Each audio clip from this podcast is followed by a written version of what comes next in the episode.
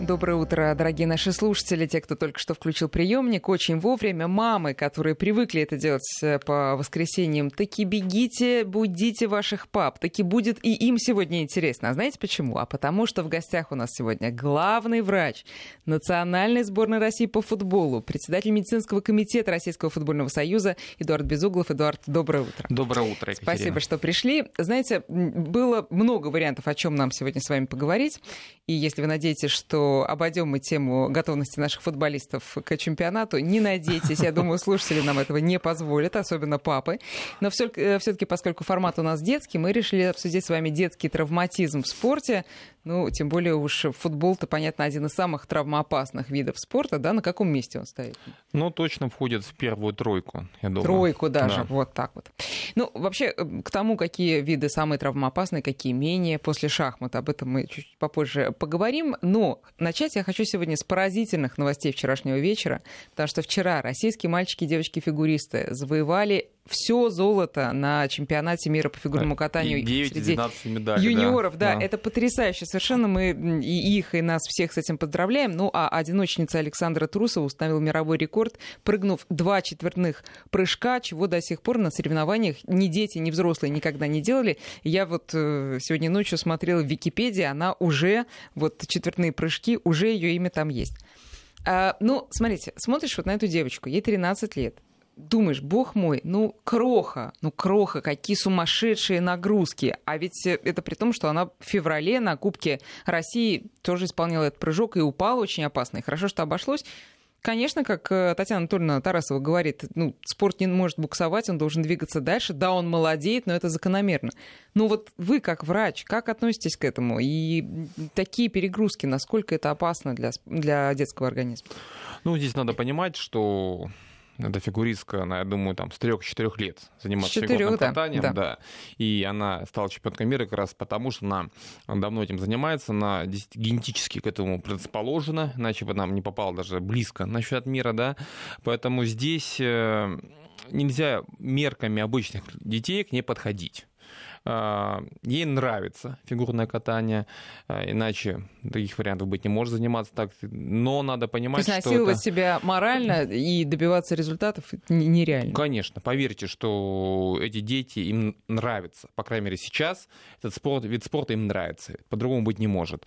Она генетически одарена, она готова пахать, и она получает это удовольствие. Поэтому понятие вредно-не вредно здесь достаточно относительное. Да? Поверьте, если бы она была бы с лишним весом, а, с каким-то там, не знаю, слабым мышечным корсетом, это было бы не сильно а, полезнее, чем а, отсутствие лишнего веса, крепкие мышцы, uh координация, ловкость, гибкость и так далее. Понятно, что четверные прыжки в этом возрасте — это сумасшедший стресс для организма. Но действительно, вот мы достаточно часто общаемся с Долиной Сотниковой. Действительно, она говорит, тоже в спорт молодеет, это огромнейшие нагрузки, и тяжело угнаться за этими еще детьми, да, выполнение таких нагрузок. Ну хорошо, но вы говорите, да, что они генетически предрасположены раз, морально к этому готовы и хотят два, и что? А организму от этого, возможно, и не легче все Нет, равно. понятно, что не легче, но переносимость этих нагрузок, да, она гораздо, ну, для них точно легче. То есть, если мы с вами попытаемся даже близко что там исполнить, ну, скорее Нет, всего, мы, мы все сломаемся. Да, да, мы даже этого делать не да. будем. Вот, но э, а, все же, э, если мы говорим о качестве жизни, да, и о влиянии на здоровье, надо психоэмоциональный компонент забывать нельзя. А нельзя забывать удовольствие, которое дети все же получают, я, я надеюсь, в этом возрасте. Угу, да? Да. И вот я к чему призываю, не подходить к ним теми мерками, которые мы обычно подходим, смотря на своих детей, внуков, да, смотрим смотрим на площадке, как наш там Ванечка, Маша наша там бегает, вот как, а там люди страдают. Оступилась, упала бедная девочка, конечно, мы ее, да, конечно, конечно. сейчас Поэтому понесем домой. Понятно, что нагрузка на рейс сумасшедшая. К чему она приведет? А, ну, опять же, мы смотрим на фигуристок э, там, Марину Слуцкую, Марию Бутырскую, да, красивые, э, полноценные женщины во, во всех смыслах. А, как... а у них были те же нагрузки? Ну, понятно, что четверные в те времена, я думаю, я не сильно разбираюсь в фигурном я думаю, что не прыгали или прыгали, то прям единичные случаи. Но опять же, надо понять, что фигурное катание меняется. Вообще вид спорта. Футбол сейчас, футбол 30 лет назад, смотрите, интенсивность, вот, это, вот два разных, это два разных вида спорта. А, то, а, о том, что ближе вам. В чем футбол изменился, ну, и помолодел ли он? Давайте хотя бы с этого начнем. Футбол, да, помолодел. А, плюс надо понимать, что расширились рамки, когда люди играют на самом высоком уровне. То есть играют и в 18 лет, и играют и в 35, и в 36 лет. Если mm-hmm. раньше считалось, там, 80-е годы, что эти 30 лет уже ветеран, то сейчас такого, таких рамок нет, в паспорт никто не заглядывает. А почему? За счет чего? А, опять же, изменились технологии. Тренировочный процесс, на мой взгляд, более рациональным. А, улучшилось качество восстановления. Спортсмену надо признать, даже вот на моей памяти за последние 10 лет стали относиться к своему процессу восстановления более профессионально.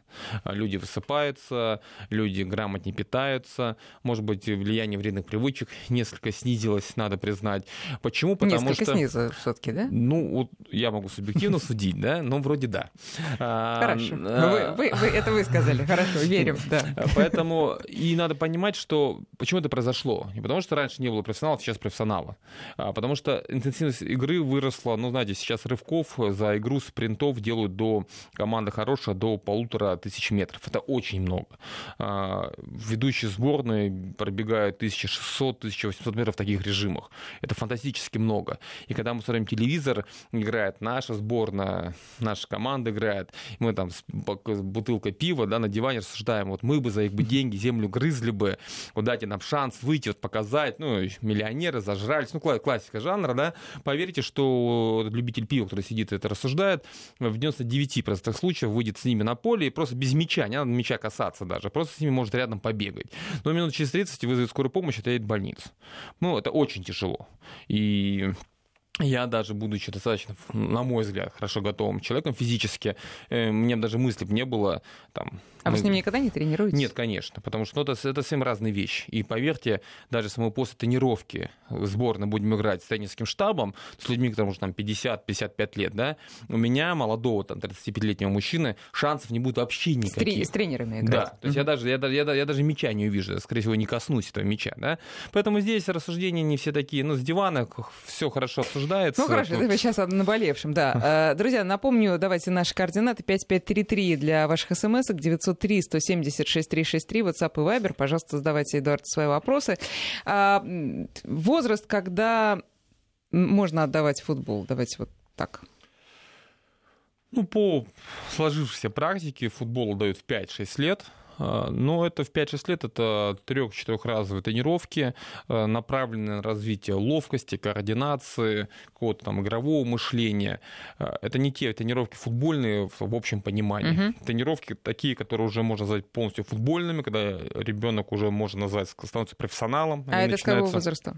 Они начинаются через 5-6 лет после начала тренировок. То есть, 10. То есть, ну, в 10-11 лет уже, если ребенок э, тренируется, например, приходит например, на прием или мы осматриваем, мы уже расцениваем как э, профессионала. Потому что при игре в футбол, когда мы осматриваем футболистов ну, взрослых, например, уже есть специфические изменения, например, в опорно-двигательном аппарате, которые свойственны только футболистам. И мы Какие? на них смотрим.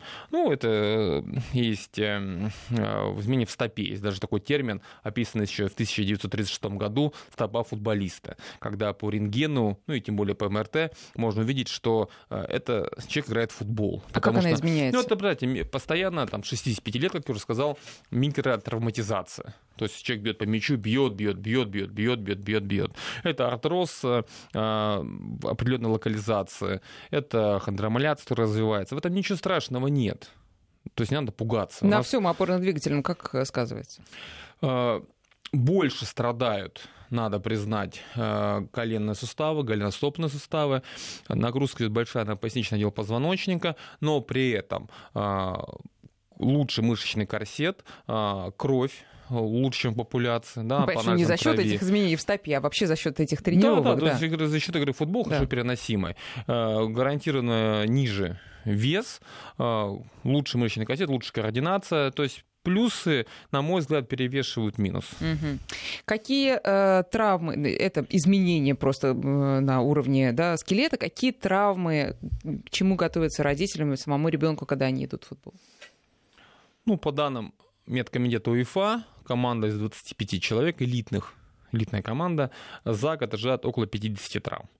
Чаще всего это травмы мышечной ткани, это травмы мышц задней поверхности бедра, приводящих мышц, это травмы связочного аппарата голеностопного сустава, это надрыв наружных связок, и травмы ну, коленного сустава, они такие, скажем так, более трагические, да, то есть да. более э, значимы для карьеры спортсмена, но, к счастью, встречаются реже. Например... А вот тут какая статистика, когда просто необратимые не э, изменения происходят?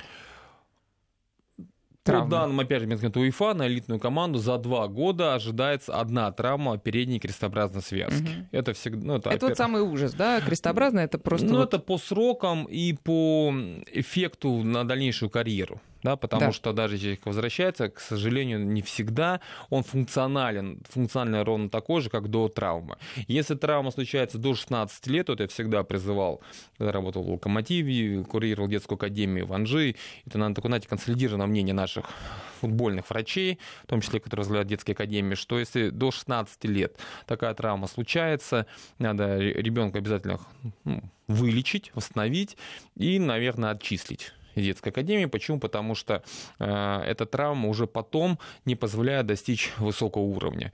Я анализировал статистику по всем игрокам сборной взрослой там, за 6 или 7 лет. Там прошло более там, 150 человек. И ни одного из них не было э, травм коленного сустава до 16 лет. А у Акинфеева была именно крестообразная? Да, у Игоря была крестовая связка, но это уже было в зрелом возрасте. Он вернулся на высокий уровень, и сейчас, я думаю, что играет, не, не давая никаких сомнений усомниться это, да, это да, это да, и мы его за это очень любим и уважаем, но Хорошо, если все-таки случилась э, такая травма или, дай бог, менее э, серьезная, то вот э, вспоминается пример Дикуля. Он, конечно, совсем не футболист, но это человек, который пережил практически полное там, разрушение в юные годы и сумел не, не просто восстановиться, но мы все видели, что он выступал в цирке как силач и тягал эти гири, подбрасывал, ловил на спину, и вот до сих пор здравствует, и дай бог ему здоровья. А это зависит от чего? Я понимаю, много факторов. Но это зависит от э, способностей каких-то организма или, или от чего? Вот восстановления именно, реабилитации. Ну, полноценность восстановления, то есть полнота восстановления до травматического уровня переносимости нагрузок, ну, прежде всего, зависит от характера травмы. То есть есть травмы, если к сожалению, случается травма позвоночника. Мы знаем, там, пример Марии Комиссаров, которая на Олимпиаде в Сочи травмировала позвоночник. К сожалению, до сих пор функцию не восстановила. Да? Mm-hmm. То есть бывают необратимые изменения, которые надо стремиться как-то нивелировать их влияние, но тем не менее тяжело это делать. Есть вещи, которые можно компенсировать, но для этого прежде всего требуется воля человека, э, жуткая дисциплинированность, то есть надо изо дня в день по программе грубо говоря, пахать, пахать, пахать, пахать, пахать и руку ни в коем случае не опускать. Поверьте, реабилитация после травм, даже небольших, там, после удаления мениска, при лечении травм мышечной ткани, это требует очень большого профессионализма от человека, независимо, любитель он, профессионал. Это четкая программа, часто достаточно нудная.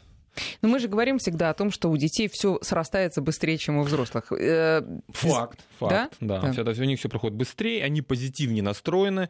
У них очень много, кстати, знаете, идет от родителей. Если родители настроены позитивно, не нагнетают трагедию вокруг, то все гораздо быстрее проходит. Я всегда говорю, что если пациент э, любого возраста настроен на лечение, на успех, это ну, прям в разы ускоряет процесс лечения и реабилитации. Иногда, знаете, например, приходит э, маленький мальчик, там, 10-11 лет, а с ним бабушка, дедушка, мама, папа, и у них уже трагедия. То есть они уже там ребенка потеряли, потому что там ему ударили по колену, они сделали МРТ, э, непонятно зачем сделать МРТ, да, в этой ситуации. Нашли у него мениск поврежденный, нашли какой-то артрос 10 лет, и все, вот трагедия. И винят в этом, не знаю, там, уроки Всех физкультуры, да. Э, футбол, там, ну, чем там ребенок занимается.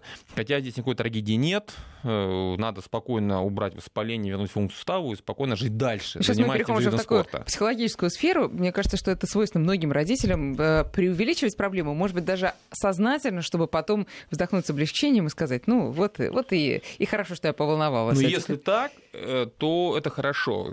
Зачастую, к сожалению, сожалению, я вижу, что ребенок перестает в этой ситуации заниматься а, спортом и играет в лучшем случае там стоклеточные шашки, при всем к нему уважении. А, то, есть, то есть потому что слишком большая опека и... Ну, вроде, понимаете, травму человек получил, сделали МРТ, куда-то съездили, там вам сказали, врачи сказали, обычно профиль, ну куда вам там, футбол, mm-hmm. вот уже минис поврежден, вот уже артроз, вот, ну все будет еще столько хуже, родители там, ну, в шоке, и бог с ним, там, Ваня с футболом, давай там будем, не знаю, yeah. возьмем еще на всякий случай от физкультуры на полгода, и вот ничего делать не будем, будем заниматься дополнительно с аппетиторами там по изобразительному искусству. Mm-hmm. Хотя э, надо понимать, что занятия физической культурой и спортом хорошо переносимы. Это основа вообще качества жизни человека в любом возрасте.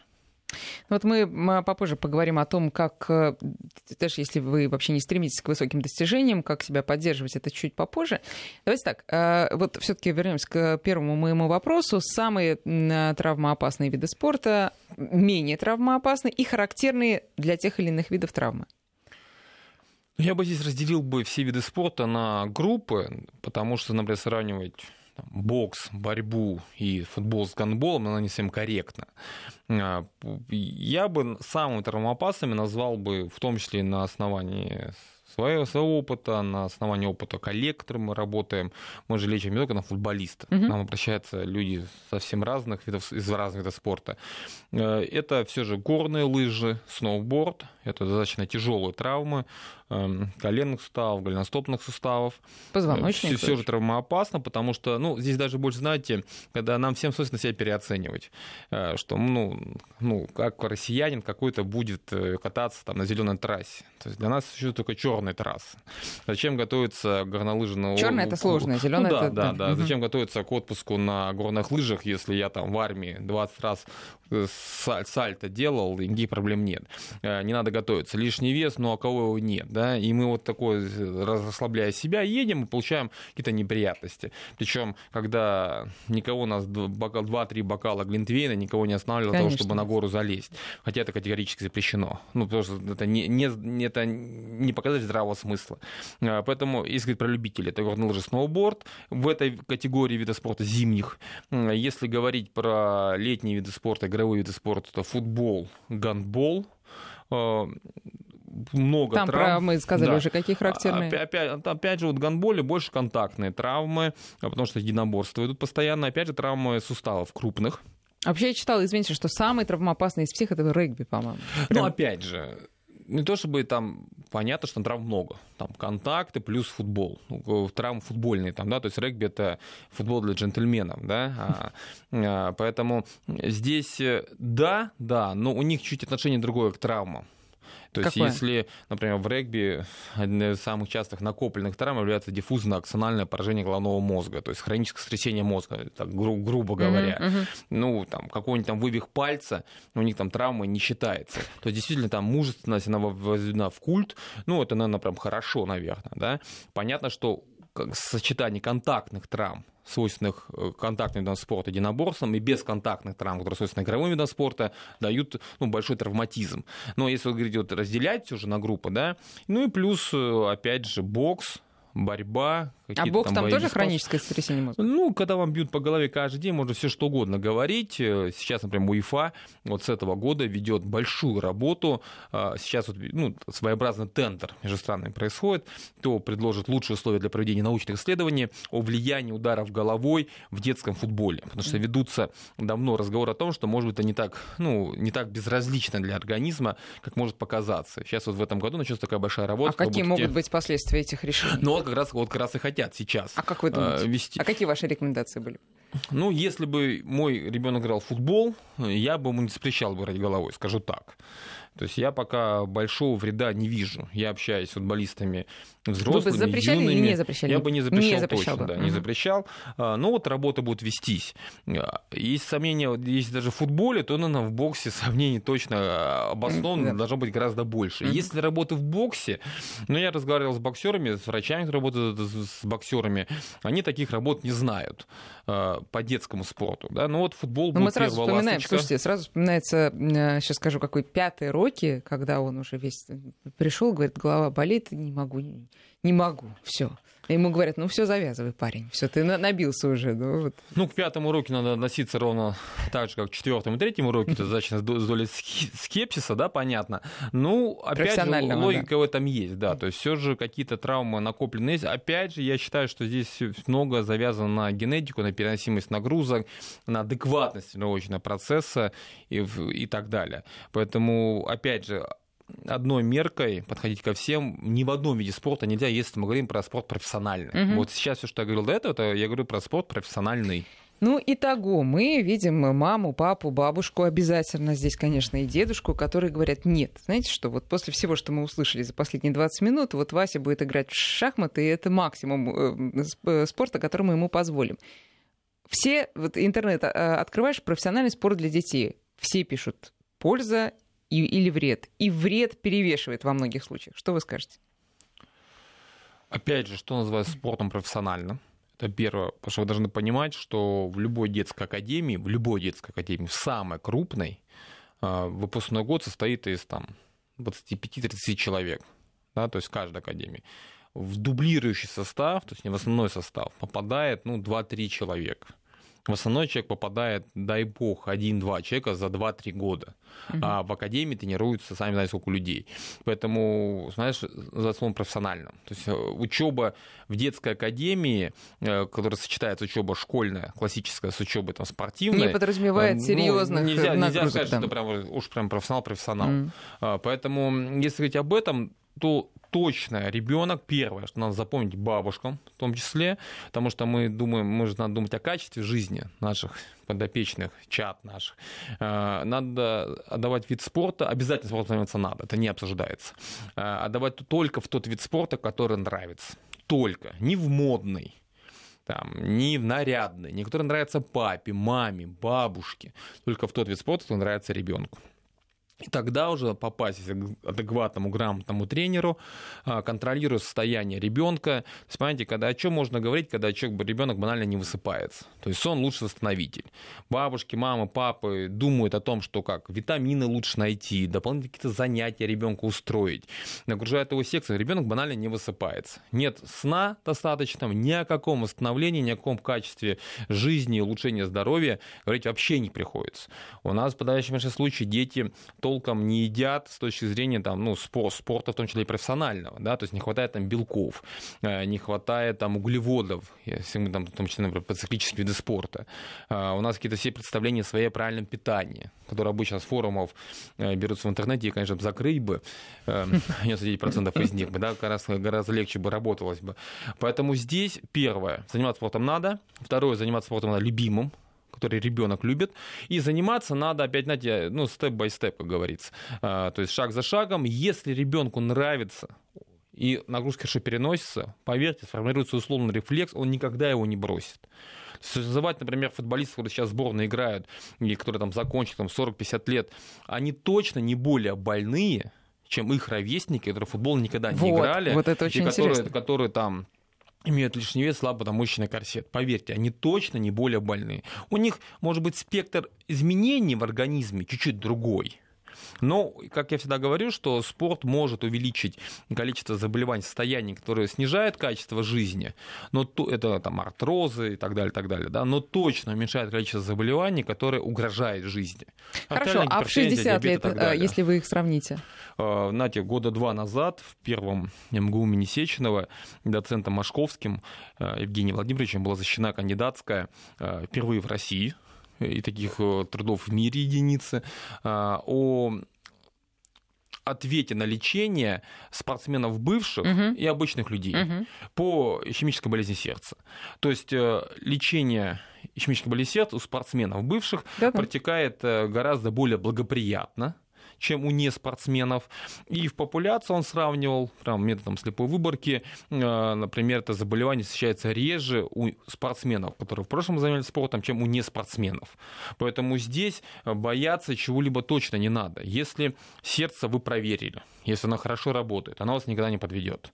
Э, все случаи, которые недавно в последнее время встречаются, там люди умирают, знаете, спортом и так далее, ну, мы знаем самые резонансные случаи. Поверьте, вот э, во время новогодних праздников только в Москве от панкреонекрозов, э, поражения поджелудочной железы на фоне приема спиртных напитков погибает людей точно больше, чем от сердечной патологии при занятии экспортом в России за год. Сейчас делаем перерыв на новости, потом продолжим. Друзья, для ваших вопросов есть наши средства связи. Для смс-ок 5533 в начале слова «Вести», для WhatsApp и Viber 8903 170 6363. В гостях у нас сегодня главный врач сборной России по футболу. Эдуард Безуглов. Скоро вернемся к разговору. 8 часов 35 минут в Москве. В гостях у нас сегодня главный врач Национальной сборной России по футболу и глава медицинского комитета Российского футбольного союза Эдуард Безуглов. Друзья, наши контакты прежние 5533 для ваших смс и наш WhatsApp и Viber 903 176 363. Давайте немножко вопросов, чтобы их много не скапливалось. А, каким видом спорта можно заниматься ребенку после перенесенной болезни Пертоса справа? На костылях ходили два года, мальчику 8 лет. Что это за болезнь?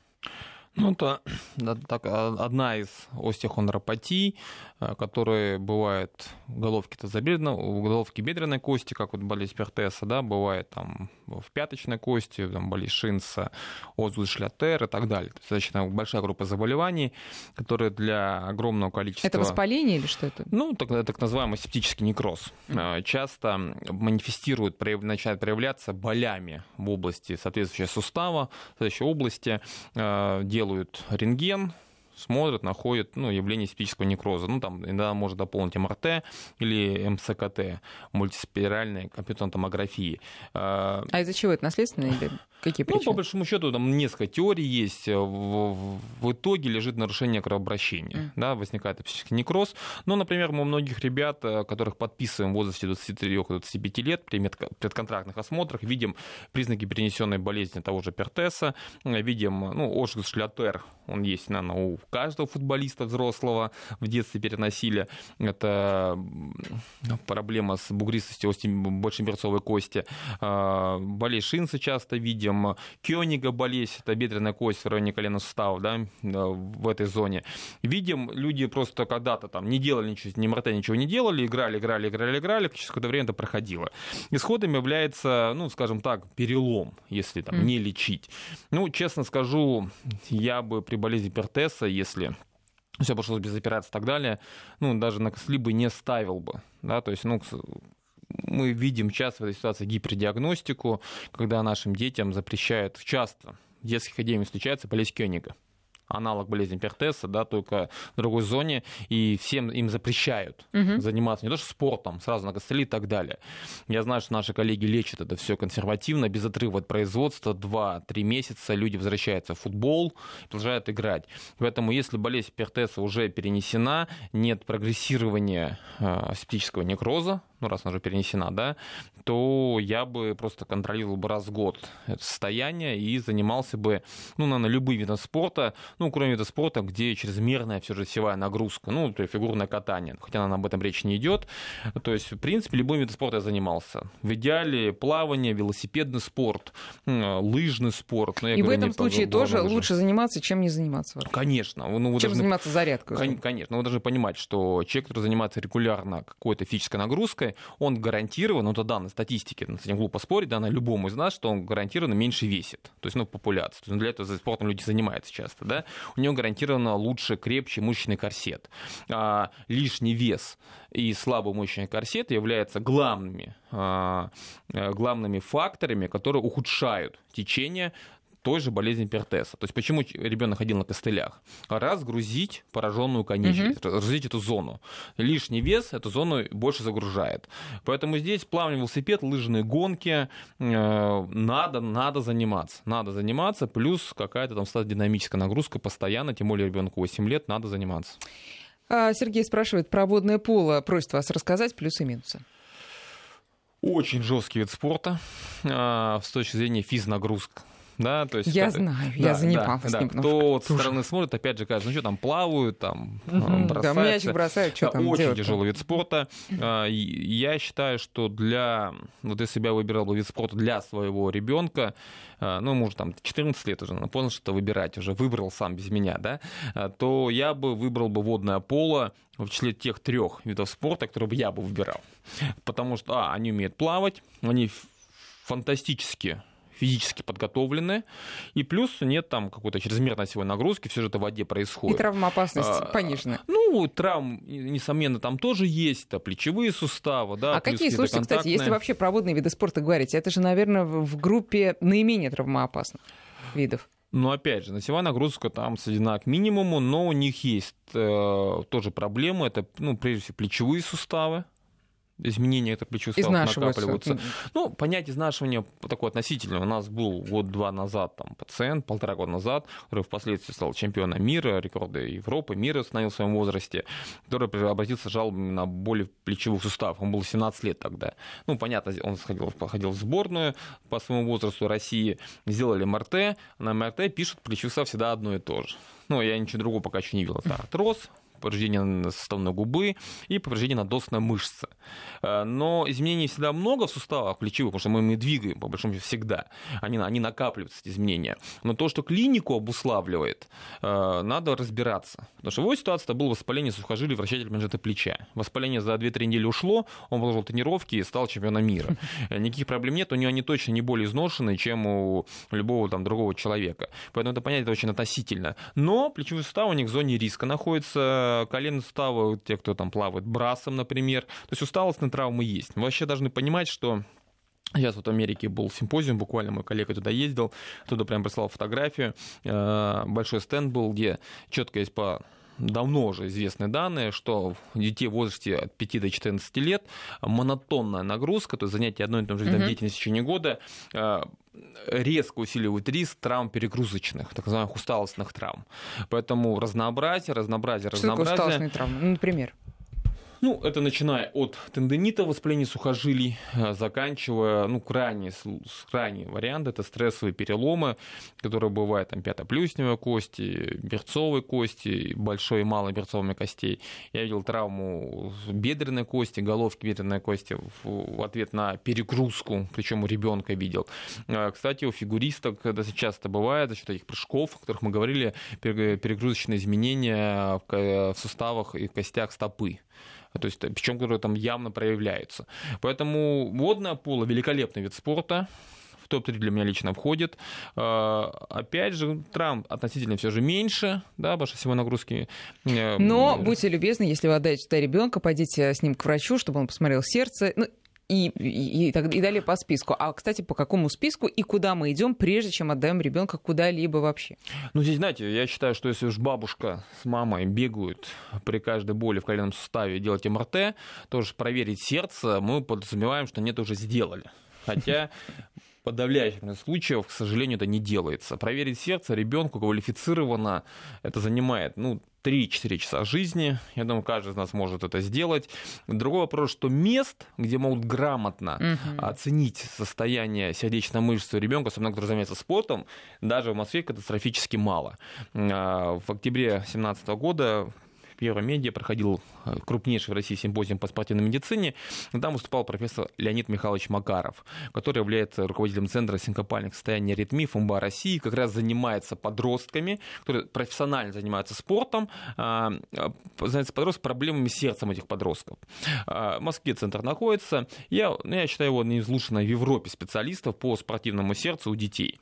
Я вот задал ему вопрос, Леонид Михайлович, сколько процентов, в процентах, если посчитать, детей детей, которые к вам из регионов приезжают с категорическим запретом на занятия спортом, из-за проблем Реально сердца. его имеют. А, да. Этот запрет. На, сам, на самом деле не имеют никаких запретов. Mm-hmm. Он говорит, это, это, то есть вы понимаете, из регионов, из спортивных диспансеров, из кардиодиспансеров присылают детей, которые родители нашли силы, время, желание, финансовые возможности довести до Москвы.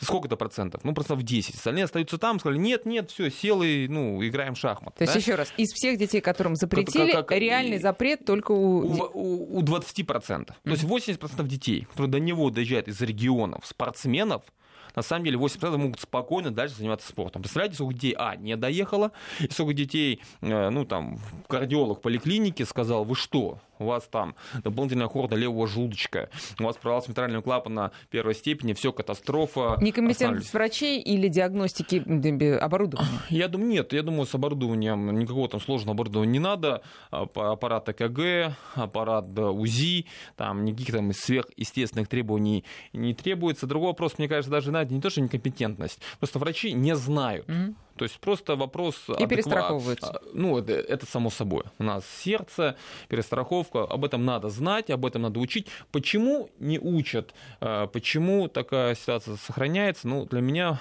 больш, ну, большая загадка, и для него большая загадка, поверьте. А, поэтому сердце проверять надо, потому что надо помнить, что на 100 тысяч занимающихся в год в, в спортом, в год приходится 5-6 смертей во время занятий спорта. Причем к этим смертям относятся и смерть в течение суток после окончания нагрузки. Mm-hmm. То есть если в год в России, если в России занимается там... И это все сердце? Да, ну это сердечная мышца. Друзья, да. сейчас мы делаем перерыв на прогноз погоды. 5533 для смс-ок 903 170 6363 WhatsApp и Viber. Кто спрашивает про мальчика с близорукостью, обязательно отвечу. Больше не надо прислать сообщение, пяти достаточно. Сейчас прервемся, потом вернемся к разговору. 8 часов 48 минут. Мы продолжаем разговор с главным э, врачом национальной сборной России по футболу Эдуардом Безугловым. По-моему, я один раз вам, вас главным тренером назвала, нет? Ну, ну повысила. Иногда оговариваться, но тогда лучше, лучше так не оговариваться. Ладно. Друзья, 5533 для смс 903 176 363 WhatsApp и Viber. Итак, мальчику 11 лет. Недавно установили близорукость минус 5.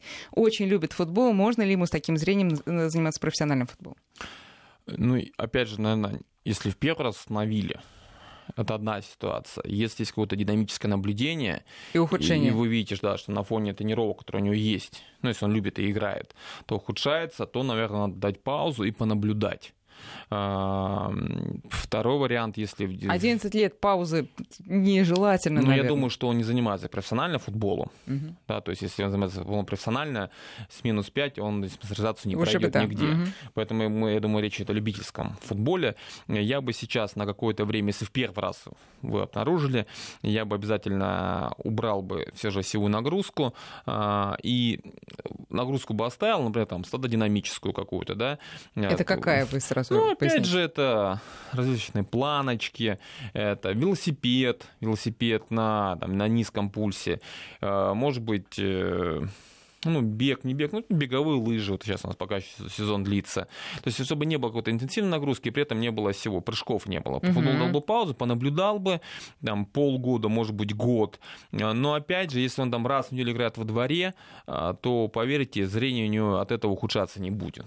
То есть, она может ухудшаться, Но тут именно систематич... про профессиональность спрашивают.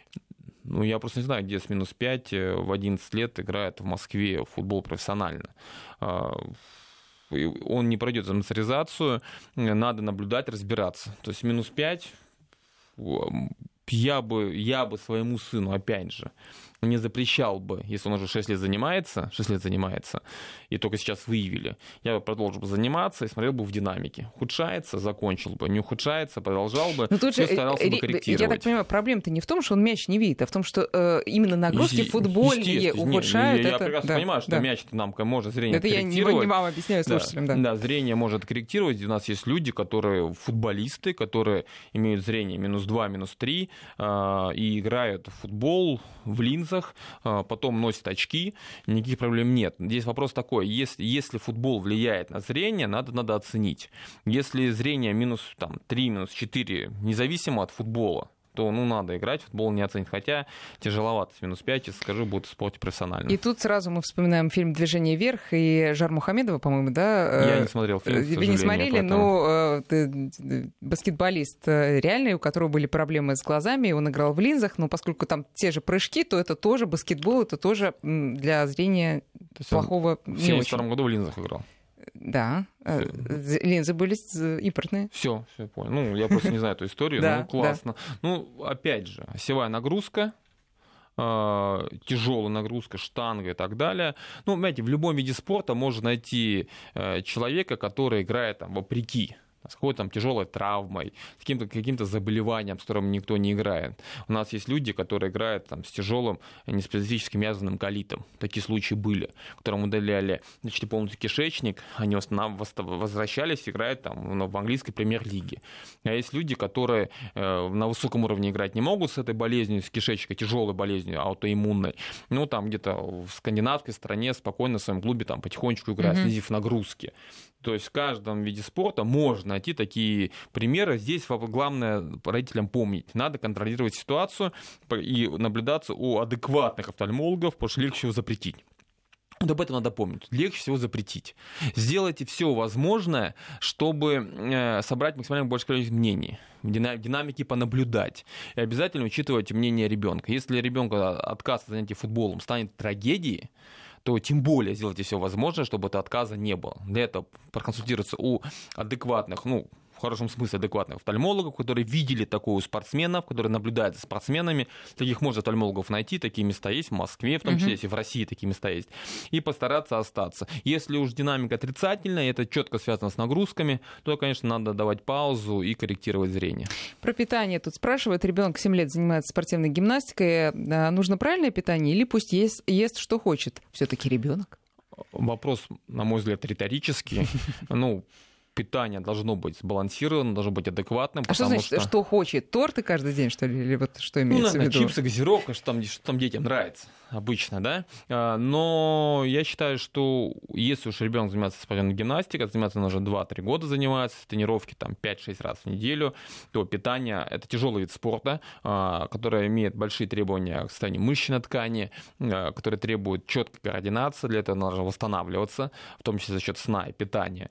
Поэтому здесь питание должно быть э, грамотным. Понятно, какие-то читмилы можно делать раз в неделю, там, разрешать что-то съесть условно вредное, не надо ребенка в этом ограничивать раз в неделю, но оно должно быть полноценным по белку, оно должно полноценным быть по поливитаминам, по э, минералам, и самое главное, следить надо за всем нам, надо следить за уровнем витамина D потому что мы смотрим даже у футболистов, спортсменов высокого уровня, у 70% недостаток витамина D, а он значимо влияет. Как он проявляется? Это повышенная утомляемость, это боли в мышцах, это боли в проекции крупных суставов.